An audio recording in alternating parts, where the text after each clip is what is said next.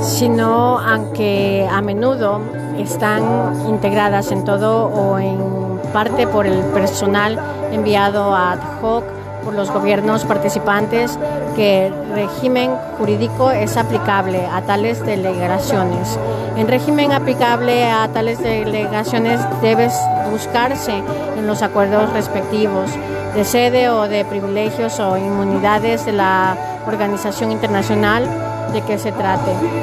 Otras formas de diplomacia HOC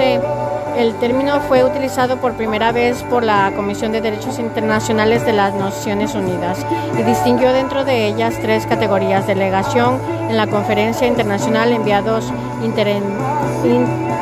itinerantes, representantes gubernamentales encargados de desempeñar una misión en varios países y la misión especial. Con evidencia acierto, Cacher distingue tres categorías dentro de la diplomacia ad hoc haciendo especial referencia a la llevada a cabo a través de las misiones especiales, las oficinas temporales o permanentes en el extranjero. Los estados pueden crearlas por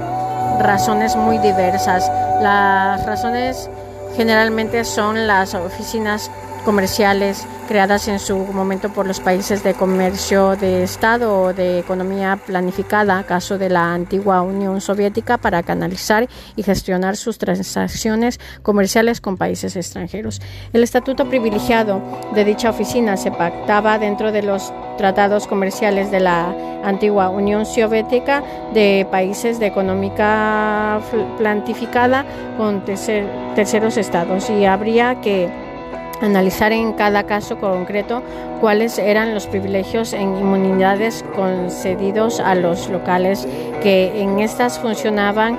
y al personal de la misma. La diplomacia realizaba a través de funcionamientos técnicos de administración del Estado distinto a los diplomáticos para discusión de asuntos concretos que se desplazaban a otros países para iniciar contacto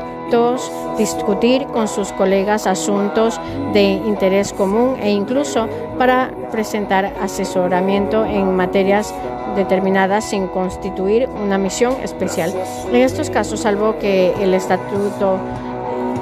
eh, en el Estado que envía les haya otorgado rango diplomático y se beneficie del Estado privilegiado. La normal es que se les conceda trato